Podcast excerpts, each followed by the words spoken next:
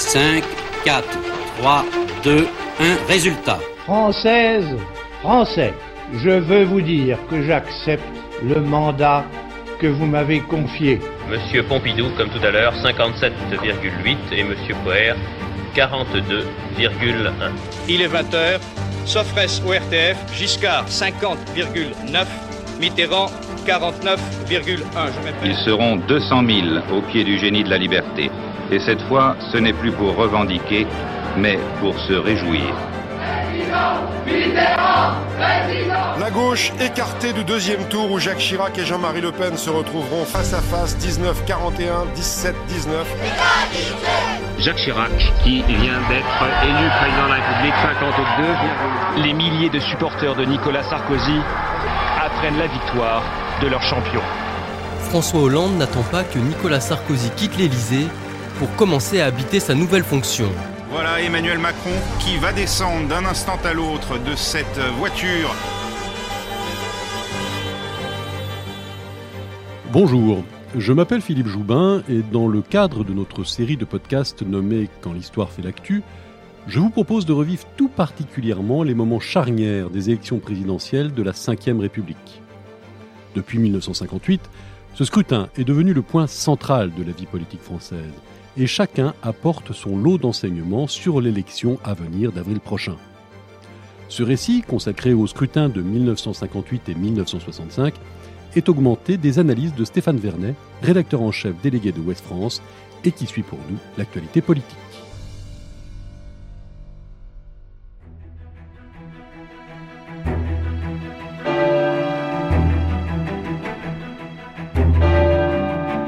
Il est 12h30 en ce 8 janvier 1959 et 21 coups de canon tirés depuis les berges de la Seine retentissent dans la capitale.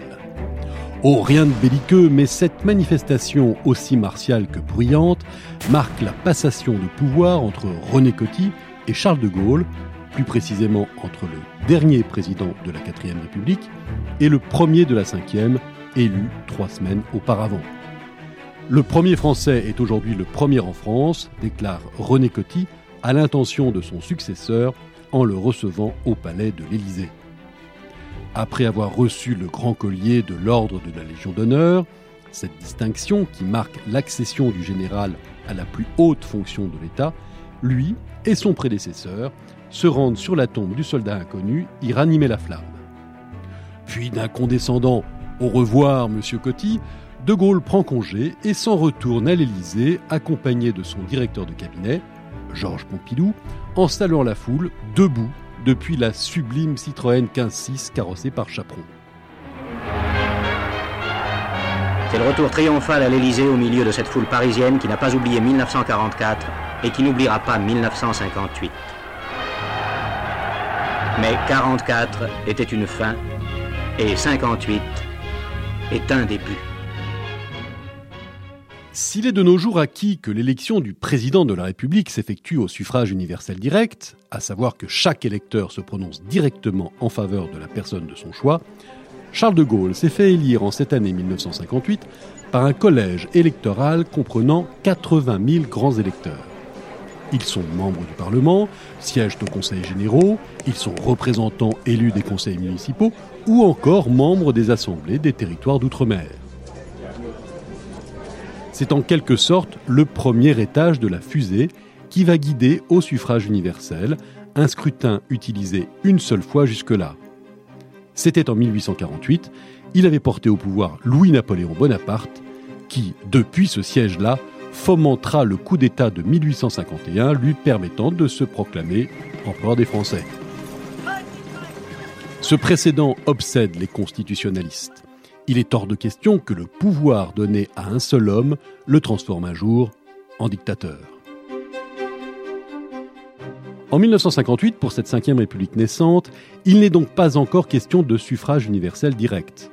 Michel Debré, gaulliste de la première heure, qui fut aussi l'un des rédacteurs de la Constitution de la cinquième, détailla par la suite les trois raisons expliquant pourquoi tous les Français ne purent choisir directement leur président. Tout d'abord, la loi ne le permettait pas. Mais ensuite, le poids des électeurs des colonies était jugé trop important, ainsi que celui du Parti communiste français, alors très puissant. D'où ce tour de passe-passe d'un suffrage qualifié d'universel indirect. Le pouvoir n'est pas encore donné au peuple, mais il est retiré au Parlement qui élisait les présidents de cette quatrième république que déteste tant de Gaulle. Il n'y eut absolument aucun enjeu lors de ce scrutin-là. La France vit alors au rythme de la guerre d'Algérie. La crise de mai 58, marquée par le putsch d'Alger, a fait revenir De Gaulle au pouvoir en tant que président du Conseil, alors l'équivalent du Premier ministre. L'instabilité chronique de la 4ème République empêche de régler le moindre problème. Soutenu par la plupart des forces politiques, dont les socialistes, Charles de Gaulle obtient 75,8% des suffrages exprimés, le sénateur communiste Georges Maran 13,1% et 8,4% pour Albert Châtelet, représentant de la gauche non communiste. Bonjour Stéphane Vernet. Bonjour Philippe. Je rappelle que vous êtes rédacteur en chef délégué d'Ouest France. Voilà, c'est fait. La 4ème République s'est effacée. Elle n'aura vécu que 12 ans. Comment peut-on expliquer la détestation qu'elle inspirait au général de Gaulle? Mais Vous venez de le dire en fait Philippe, euh, vous avez parlé de l'instabilité chronique de la 4ème République et c'est ça que le général de Gaulle ne supportait pas. Je vous rappelle qu'il avait déjà été chef de l'État en fait euh, en 1944, à partir de 1944, au moment où il y a un gouvernement d'unité nationale qui est, constitué, il va rester un peu plus d'un an, d'un an et demi euh, à la tête de ce, gouvernement provisoire, dont il finit par démissionner, il le quitte, et parce que, en fait, il ne supporte pas le, régime des, ce qu'il appelle le régime des partis. Et en fait, c'est une république qui, impose au niveau du, Parlement, en fait, de gouverner à coup de, de coalition, d'alliance, de compromis, de calcul aussi. Et pour le général, c'est tout ce qui empêche d'agir, de décider et de gouverner. Alors il l'a jamais dit comme ça, mais on pourrait résumer sa pensée. Pour le général de Gaulle, les partis, c'est la chienlit. Et qu'est-ce qu'il fait après avoir quitté le gouvernement, le premier gouvernement euh, à la Libération, en fait, après avoir démissionné il, fonde son propre parti, le Rassemblement pour la France. Il explique quelles sont ses, visées, et son intention, en fait, de créer un nouveau régime dans lequel l'exécutif aurait beaucoup plus de pouvoir. Il le fait en, en 46 lors d'un discours resté célèbre, qui est le discours de Bayeux en Normandie. Et il crée donc le RPF euh, dans la foulée, qui commence par euh, engranger des, succès électoraux très importants, euh, puisqu'en 50, 51, si je me souviens bien, il arrive à avoir 117 députés à l'Assemblée nationale, ce qui n'est pas rien. Mais dès l'année suivante, figurez-vous, en 52, 27 de ces députés d'abord vont le trahir en votant la confiance au gouvernement d'Antoine Pinet, malgré ses consignes, puis 45 dans la foulée, en plus vont quitter son parti, qui va être considérablement affaibli et qui va ensuite perdre les élections suivantes en 53, en 54. Et là, je peux vous dire que dégoûté, le général de Gaulle, donc qui ne croit pas dans les partis, qui n'a pas confiance dans les partis, dégoûté, il se retire de la vie politique, il part à Colombey des deux Églises pour écrire ses mémoires et on pense qu'on ne le verra plus sur la scène parce qu'encore une fois, il n'a pas confiance dans les partis, il n'a pas confiance dans la République des partis. La trahison de ses propres députés l'a conforté dans cette idée. Il ne veut pas de cette République, il veut d'autre chose. Et bon, son, son, son heure n'est pas venue, il quitte, il quitte la scène et on pense qu'on ne le reverra plus. Merci beaucoup Stéphane. La Constitution fixant à 7 ans la longueur du mandat présidentiel, c'est en 1965 que De Gaulle se retrouve devant les électeurs. Et directement cette fois-ci. Ne nous attardons pas dans les subtilités des évolutions constitutionnelles, mais un acte politique majeur marqua ce premier septennat. Dorénavant, l'élection du président sera bel et bien le fait de tous les citoyens et non d'une élite. En 1962, alors que la France en termine avec le lourd poids de la colonisation, que l'économie est repartie, que la stabilité est de mise, que la Ve République fonctionne, De Gaulle décide qu'il est temps d'instaurer l'élection directe du président par le peuple. Il a voulu que la République repose sur la suprématie du chef de l'État. Il faut donc que ce dernier bénéficie d'une totale légitimité, légitimité que seul le peuple peut lui accorder. Le 20 septembre 1962, il s'adresse aux Français par le canal de la télévision qui peu à peu s'installe dans les foyers. Je crois devoir faire au pays la proposition que voici. Quand sera terminé mon propre septennat, ou si la mort ou la maladie l'interrompait avant le terme, le président de la République sera dorénavant élu au suffrage universel. Pour imposer cette disposition, il la soumet à référendum. Et 62,2% des Français se prononcent en faveur de cette réforme. Ce résultat lui permet de faire taire une classe politique majoritairement défavorable à ce projet. C'est donc une véritable révolution qui se présente en 65 aux électeurs français. Ils vont pouvoir choisir et voter directement pour le candidat de leur choix. Les dates des élections ont été inscrites au 5 décembre pour le premier tour et au 19 pour le second, si besoin. Si besoin, car le balotage n'est pas dans la feuille de route de Charles de Gaulle.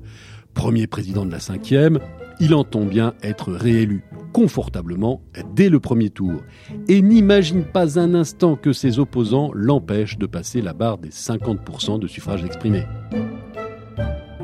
Un sondage publié quelques semaines avant le premier tour le crédite de 70% d'intention de vote. Et il peut s'appuyer sur un bilan exceptionnel la paix en Algérie, décolonisation en Afrique noire, stabilité de l'État, hausse du niveau de vie, réconciliation franco-allemande. Ce septennat-là fut une réussite malgré de vives tensions sur la politique économique et sociale et une vision de l'Europe auto-centrée sur la France. Alors les adversaires du général, qui sont-ils? Un temps pressenti pour porter les couleurs de la gauche socialiste, Gaston Defer, ancien ministre et maire de Marseille, possède toutes les qualités requises. Ni homme de parti, ni notable de la 4ème République, Defer est un homme de terrain, socialiste modéré, et qui possède déjà une expérience gouvernementale. Il propose une large union allant de la gauche non communiste au centre droit.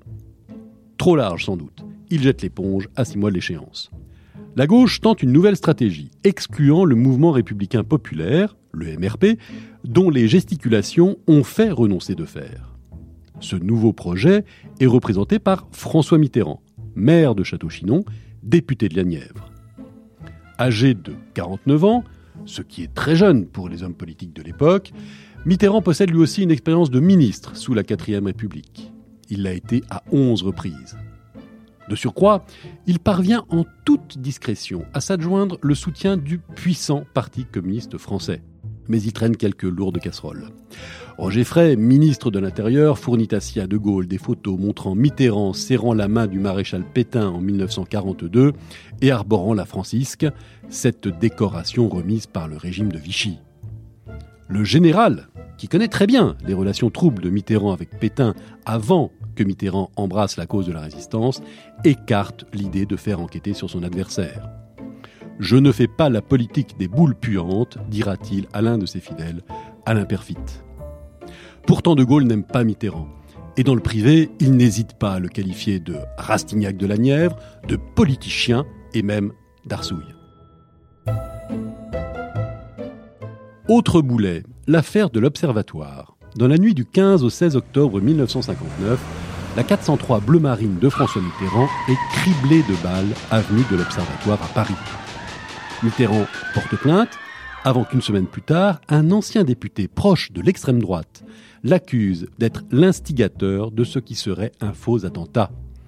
Il aurait été commandité par Mitterrand lui-même pour gagner les bonnes grâces de l'opinion publique.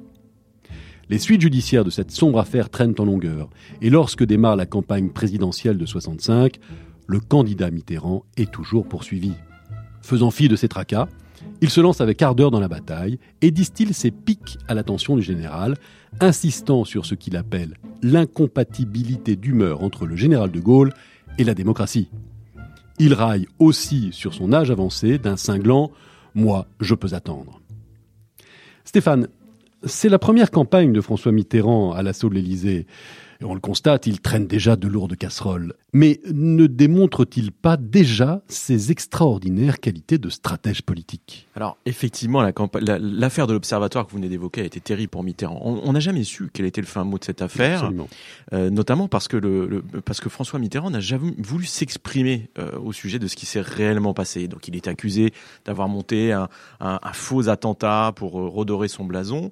En réalité, je pense que c'est pas le cas. Je pense que il s'est fait rouler dans la farine par ce fameux député d'extrême droite que vous citez, euh, qui lui a monté un bateau et il s'est laissé prendre, il s'est laissé prendre au, truc. Mais en politique, plus que dans d'autres domaines, le ridicule tue encore.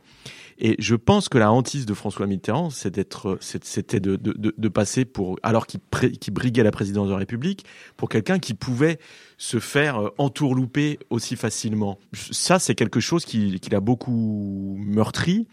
Euh, il en a été très humilié, mais effectivement, ça l'a pas empêché de repartir au, au, au, au, combat chez Mitterrand. Il y avait, il y avait une volonté, une soif de pouvoir euh, très très forte qui, à mon avis, l'a permis de se relancer, alors que tout le monde pensait qu'il était cuit et définitivement cuit après l'affaire de l'Observatoire. Et le truc, le truc qu'il faut quand même avoir en, tête, c'est que dans une présidentielle, on dit souvent que celui qui gagne, c'est celui qui en veut le plus. Il faut être mort de faim pour gagner une élection présidentielle, et je pense que c'était le cas de François Mitterrand. Retour aux autres candidats. Le fameux parti MRP de centre droit dont j'ai déjà parlé, parti européen et atlantiste, qui n'est ni gaulliste et encore moins communiste, eh bien ce MRP décide de lancer dans la bataille son président, Jean Le Canuet. Agrégé de philosophie, Le Canuet est jeune, 45 ans, dynamique, tiré à quatre épingles, visage lisse, cheveux de jet, sourire ravageur, d'où son surnom de Monsieur Dent Blanche, il a aussi beaucoup étudié la campagne présidentielle de 1960 aux États-Unis, campagne qui a utilisé un puissant vecteur de communication, la télévision. Et il fait régulièrement appel alors au service d'une grande voix de l'ERTF, Léon Zitrone. Voici comment Jean Le Canuet présentait sa candidature. Ma candidature a la volonté d'ouvrir aux Françaises et aux Français les voies de l'avenir. Elle veut les préserver du risque d'un retour au passé ou de la continuation d'un présent qui les déçoit parce que l'expansion économique est compromise, parce que le progrès social est retardé, parce que l'Europe est menacée de crise, nos alliances compromises et que la République manifeste sa fragilité en tant qu'elle repose sur une seule personne. Trois autres personnalités font acte de candidature. Jean-Louis Tixé-Vignancourt, farouche partisan de l'Algérie française, qui représente une extrême droite nauséabonde et dont le directeur de campagne est un certain Jean-Marie Le Pen. Pierre Marcilassi, sénateur de Charente, centriste totalement inconnu hors de sa région, et Michel Barbu, entrepreneur et ancien député, adepte des mouvements communautaires. Il se déclare être le candidat des chiens battus. De Gaulle le surnomme très vite le brave couillon. Et puisque cette première élection est hors norme, un humoriste prétend s'en mêler. En février 1965, Pierre Dac déclare sa candidature au nom du parti MOU, Mouvement Ondulatoire Unifié. Fort de ce slogan, les temps sont durs, votez MOU. Mais comme un certain Coluche 16 ans plus tard, la popularité de Dac, président du Parti d'en rire, et qui rédige dans chaque numéro de son magazine Los Amoal un éditorial sous forme de programme, agace au plus haut lieu. Sa popularité est telle qu'un conseiller de l'Élysée le prie de se retirer. Fidèle au général qu'il avait rejoint à Londres en 1943 pendant la guerre, Dac retire sa candidature sur une magnifique pirouette. Je viens de constater que Jean-Louis Tixé-Vignancourt briguait lui aussi, mais au nom de l'extrême droite, la magistrature suprême. Il y a donc désormais dans cette bataille plus loufoque que moi, je n'ai aucune chance et préfère renoncer. Stéphane, on le voit, Pierre Dac en 1965, Coluche en 1981, 16 ans plus tard, hein, c'est pas tellement différent. Le nom de Jean-Marie Bigard, qui fut un temps avancé pour 2022, cette république monarchique qu'est la cinquième attire aussi les fous du roi. Et oui, Philippe, vous avez tout à fait raison. Alors, vous citez euh, Bigard, mais on a, on a parlé euh, de Cyril Hanouna aussi euh, pour, pour, pour 2022 en France. et quelque part, on a notre fou du roi pour cette présidentielle. C'est Monsieur Z, Éric Zemmour, qui quand même détonne dans ce paysage, qui vient de la scène médiatique pour faire de la politique. Il y a effectivement cette, cette idée que dans, ce, dans le système qui est le nôtre, une forte popularité peut gommer euh, ou peut remplacer un programme, des idées euh, euh, et, et, finir par imposer un, un, un candidat hors système ou, ou différent dans, dans, dans, dans le jeu habituel. C'est pas nouveau, mais ça ne concerne pas que la France et ça ne concerne pas que la Ve République. Euh, il faut voir que ça a marché dans d'autres dans d'autres pays. Alors un bon exemple c'est celui de Ronald Reagan. Bon, c'est pas c'est pas c'est pas un humoriste, c'est pas un, comique, mais c'était quand même un acteur de cinéma, euh, un, un, second rôle hollywoodien qui accède euh, à la présidence des États-Unis dans les années dans les années 80. C'est impressionnant, mais il y en a il y en a eu d'autres. Euh, par exemple, vous avez Jimmy Morales qui était un humoriste guatémaltèque qui a pris la présidence du Guatemala en 2015. Vous avez euh, Vladimir Zelensky, un humoriste ukrainien qui a pris la présidence euh, de l'Ukraine en 2019. Et puis, et puis, et puis, vous avez Donald Trump. excusez-moi, c'est pas forcément, c'est pas un humoriste, mais enfin, c'est quand même quelqu'un qui, qui était plus connu euh, avant d'accéder à la présidence euh, des États-Unis, qui était plus connu pour euh, l'animation qu'il pouvait faire de, de, certaines émissions de télé-réalité. Que que pour ses succès dans le monde des affaires. Et donc on voit bien que si même le plus grand, la plus grande démocratie euh, du monde, les États-Unis, est capable de, de choisir un, un, guignolo ou un rigolo, je sais pas comment le dire, euh, pour diriger le pays, euh, bah, ça peut arriver ailleurs. Et donc il y a, y a quand même cette idée qui reste que sur un malentendu, ça, ça, ça peut marcher. Ça, et puis le fait que vous avez aussi un certain nombre de, de, comiques, comme vous dites, ou de ceux que vous avez cités, qui, qui se présentent sans forcément croire à leur élection, mais qui s'offre à un moment donné une exposition médiatique supplémentaire que permettent l'élection présidentielle. Merci Stéphane. Hormis le général, tous annoncent leur candidature entre octobre 1964 et octobre 1965. De Gaulle patiente. Persuadé de sa naturelle légitimité, il ne veut ni faire campagne, ni utiliser le temps d'antenne qui lui est imparti dans la petite lucarne à la popularité grandissante. Tout comme à la radio, il tient aussi à ne pas se situer au même niveau que ses adversaires. Sa prestance et son obstination à transformer ce scrutin en plébiscite autour de sa personne agacent. Et ce n'est que le 4 novembre 1965, à un mois du premier tour, qu'il consent, par le biais d'une allocution télévisée, à officialiser sa candidature. Aujourd'hui, je crois devoir me tenir prêt à poursuivre ma tâche, mesurant en connaissance de cause de quel effort il s'agit, mais convaincu qu'actuellement c'est le mieux pour servir la France. On l'entend dans cet extrait, De Gaulle place une nouvelle fois sa présence à la tête de l'État à l'image de celle du sauveur qu'il fut en 1940 puis en 1958. Mais les temps ont changé. Le général a 75 ans. Face à lui, Le Canuet présente une alternative jeune et centriste de modernisation à la France et d'alliance renforcée avec les États-Unis. De son côté, François Mitterrand en fait de même, tout en étant désireux d'élargir les libertés. De plus, le candidat de la gauche ferraille contre un mode d'exercice du pouvoir autoritaire et veut développer l'économie grâce à une planification démocratique. Mais surtout, il est là pour prendre date, pour travailler à une force politique de gauche unie derrière la bannière socialiste, à même plus tard de le porter au pouvoir. Les 19 et 20 novembre 1965, il n'y a peut-être que 6 millions de téléviseurs dans les foyers de l'Hexagone, mais la moitié des Français prend place devant les postes dont bon nombre ont été loués spécialement. C'est qu'à 20h30 démarrent les premières émissions officielles de la première campagne télévisuelle. Tixier-Vignancourt s'exprime le 1er le 19 novembre. Le général de Gaulle et François Mitterrand passeront le lendemain. Voici comment ce dernier ouvre son allocution.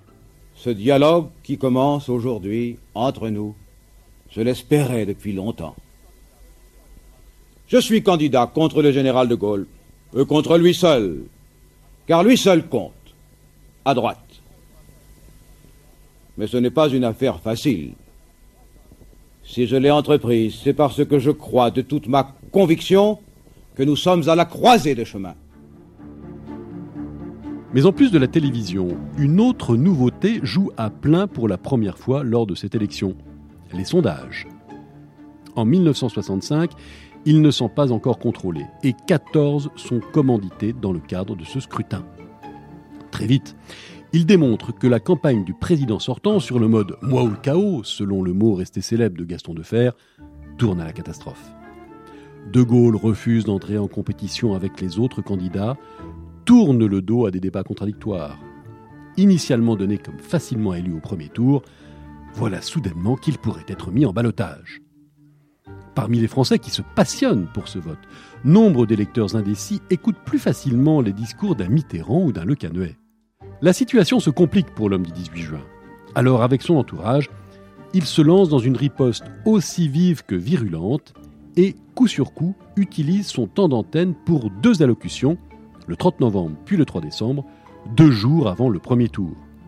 Lors de la première, il met en garde contre les autres candidats qui affaibliraient la voix de la France et sa souveraineté sur le plan international. Au cours de la seconde, il demande à être jugé sur le bilan de son septennat qui s'achève. Les guerres de décolonisation terminées, l'inflation maîtrisée, l'économie relancée, les institutions restaurées. Le 5 décembre 1965, les Français se rendent en masse dans les bureaux de vote. Le taux d'abstention est particulièrement faible, 15,25%. Il reste toujours comme le plus bas des élections présidentielles de la Ve République. Cette élection passionne, comme le démontrent les actualités de ce jour-là. Peu de monde dans les rues, sinon devant les quotidiens, où l'écoute et la vision collective avaient été organisées. Dans de nombreux foyers, des téléparties groupaient autour des récepteurs des amis, attentifs à la géographie politique des départements et à l'évolution des pourcentages et l'heure tardive n'atténuait pas l'affrontement des courants contraires. Mais c'est un camouflet pour le président de Gaulle. Certes, avec 44,6% des suffrages exprimés en sa faveur, et plus d'un candidat serait aux anges, mais pas lui. Car cela signifie purement et simplement qu'il doit prendre part au deuxième tour. Le balotage est une gifle. Lui qui parlait aisément de son lien exceptionnel avec les Français, ne bénéficie même pas du vote d'un Français sur deux. Le deuxième qualifié est François Mitterrand, qui recueille 31,79% des votes. De ce côté-là de l'échiquier, il s'agit d'un vrai succès. Troisième, avec 15,6% des voix, Jean Le Canuet épate. Presque inconnu avant le scrutin, il a réussi avec sa campagne moderne, dynamique et atypique à rassembler autour de son nom et cet excellent résultat explique aussi l'effritement de De Gaulle. C'est sur son électorat que le caneux a mordu. Quant aux trois autres candidats, ils réalisent des scores anecdotiques. Le discours de l'extrême droite, pétainiste et favorable à l'Algérie française, est d'un écho dérisoire avec 5,2%. Cette France gaulliste des années 60 mesure le temps différemment. Il y a à peine plus de 20 ans qu'elle fut libérée du joug nazi. Revenons sur ce fait, Stéphane. De Gaulle en balotage, c'était totalement improbable. Comment peut-on l'expliquer? Je pense que dans cette histoire, il faut, on peut voir aussi les débuts euh, de l'usure du pouvoir et les, prémices euh, d'une certaine lassitude des Français. La France change en réalité. Donc effectivement, euh, à l'époque, personne ne s'attend à ce que De Gaulle soit mis en, en balotage, parce que c'est l'homme du 18 juin, c'est le, le héros de la Deuxième Guerre mondiale, certes, mais encore une fois, la société est en train de changer et euh, elle va changer radicalement dans les années qui suivent et c'est ce qui débouchera sur mai 68. On n'en est pas loin. Je pense que c'est un, peu le début de ça. Après, il y a aussi le bilan euh, de, de, de, ce, de, cette gouvernance de Gaulle, euh, qui par certains aspects est pas aussi positif que qu'on peut le dire. Euh, la, la, gestion de la l'indépendance de l'Algérie et la, la, fin de la guerre d'Algérie a quand même laissé des traces. C'est pas, c'est pas, ça, tout ne s'est pas passé dans la joie et la bonne humeur loin s'en faut. Euh, il y, a, y a eu une, période où la, la, politique économique et sociale était un peu chaotique. Donc euh, il y, a, y, a, eu des mouvements de, de contestation, des grèves. Donc il y a, y a il y a plusieurs éléments qui font qu'il y a encore une fois une espèce d'usure du pouvoir. Et puis après, il y a l'attitude du général de Gaulle lui-même. Là, vous l'avez bien dit. Euh, il y a de nouveaux outils qui apparaissent, les sondages et surtout la télévision. Et lui refuse d'entrer dans ce jeu-là.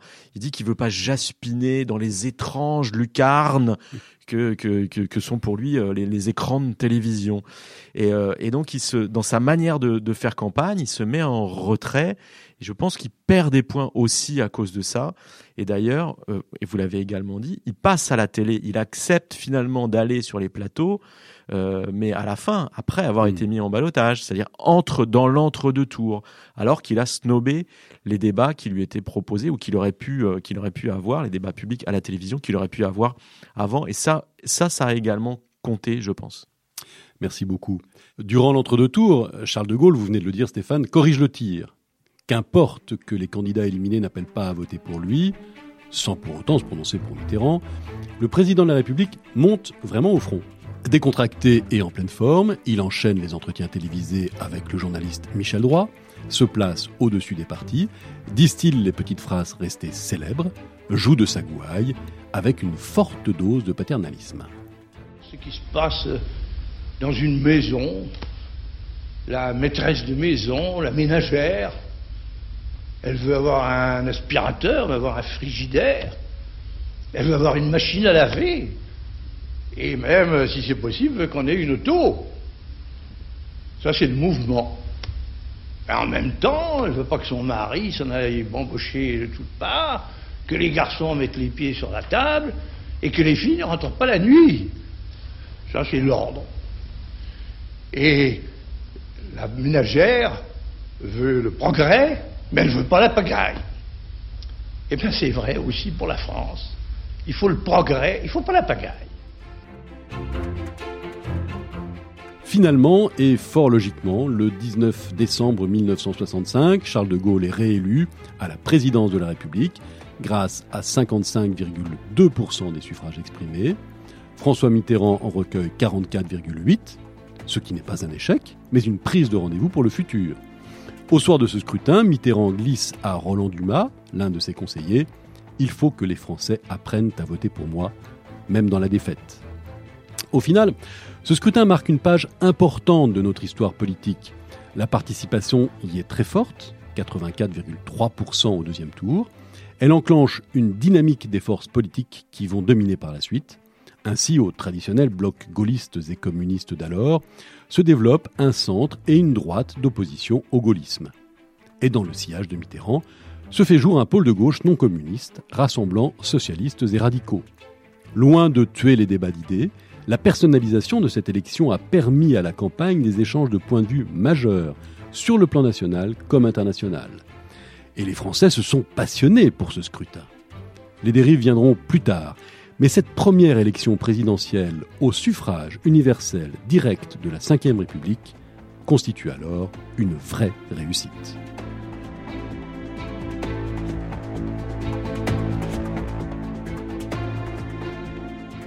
1958-1965, De Gaulle, deux victoires. Un podcast de Philippe Joubin avec la collaboration de Stéphane Vernet et du service documentation de Ouest France en partenariat avec l'INA.